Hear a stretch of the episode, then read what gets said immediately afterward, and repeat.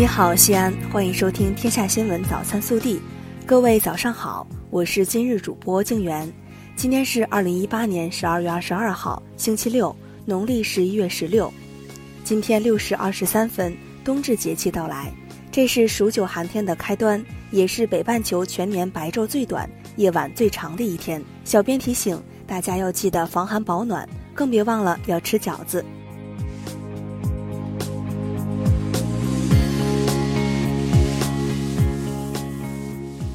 首先来看今日要闻。中央经济工作会议十二月十九号至二十一号在北京举行，习近平在会上发表重要讲话，总结二零一八年经济工作，分析当前经济形势，部署二零一九年经济工作。李克强在讲话中对明年经济工作作出具体部署，并做了总结讲话。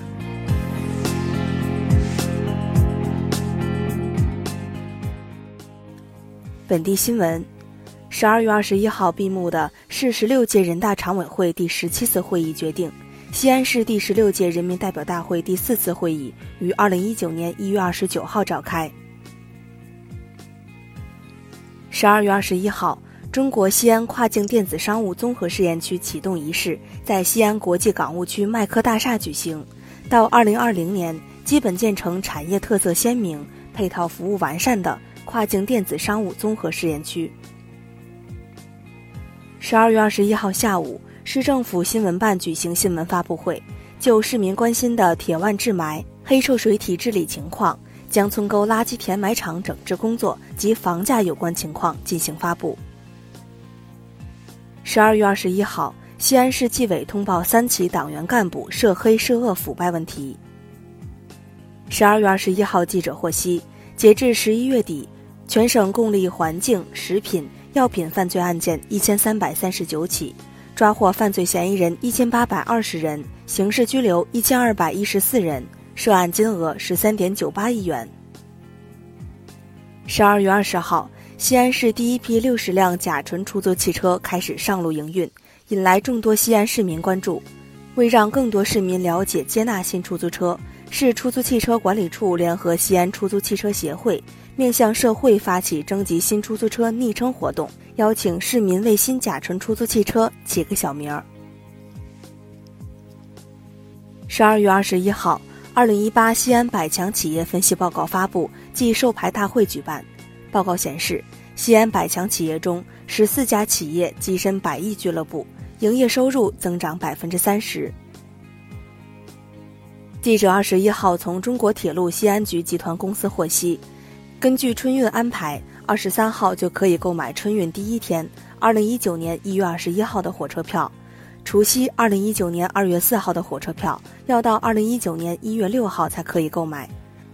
二零一九年铁路春运，陕西铁路预计发送旅客一千五百万人次。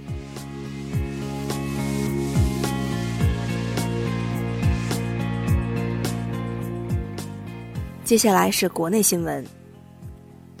十二月二十二号消息，美国明尼阿波利斯市亨内平县检察官办公室公布刘强东事件的调查结果，决定不予起诉。这也意味着该案正式结案，刘强东无罪。二十一号，针对霸座、霸铺等社会关注的热点问题，铁路公安局制定出台了旅客列车常见警情处置指引，为规范列车警情处置工作提供指导。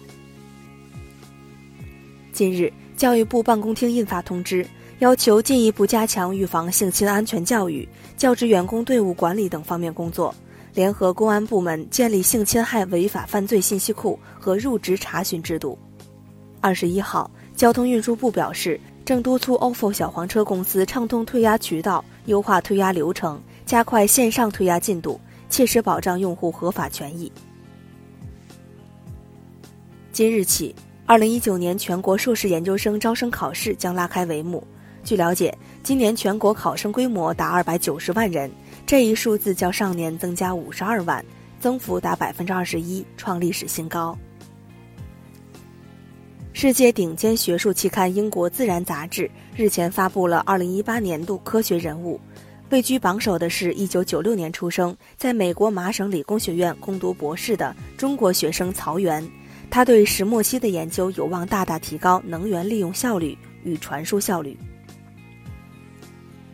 中国政法大学二十一号发布声明称，针对二零零五、二零零六届两名博士研究生学位论文存在相似情况，学校高度重视，已责成相关部门在第一时间对所反映情况展开调查。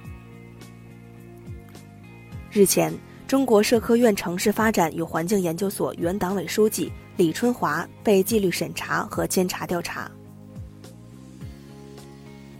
二十一号。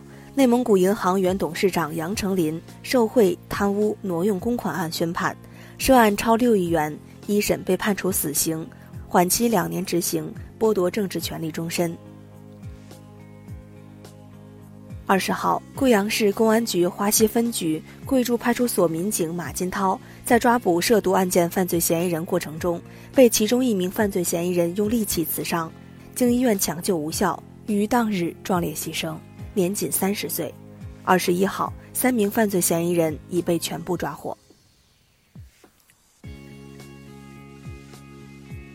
二十一号，北京某大学法学教授李先生状告摩拜单车不当得利一案开庭。今年三月十五号，李先生在使用摩拜单车后忘记关锁，被扣费用二十七元。李先生随后将摩拜公司告上法庭，该案将择期再开庭继续审理。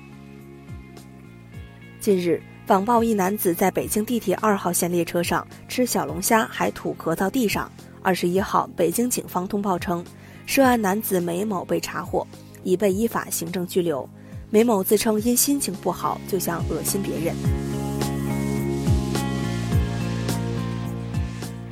暖新闻：近日，江苏江堰一名九旬老人因思念女儿，独自走路前往探望，迷路后不慎摔倒在渠道。被当地居民救起后报警，民警查找信息时发现，老人手里紧紧攥着一塑料袋不放，打开来是一袋米饼和一袋馓子。他说：“这是他在路上买的，女儿最爱吃这个。”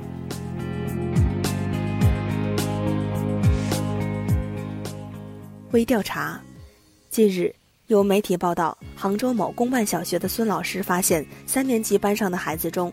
有百分之九十五不知道白蜡烛是什么，即使告诉学生这是蜡烛，仍有孩子在实验报告里写蜡烛是塑料做的。对此，有网友认为是孩子缺乏常识，也有人认为是教材落后了。这事儿你怎么看？更多精彩内容，请持续锁定我们的官方微信。明天不见不散。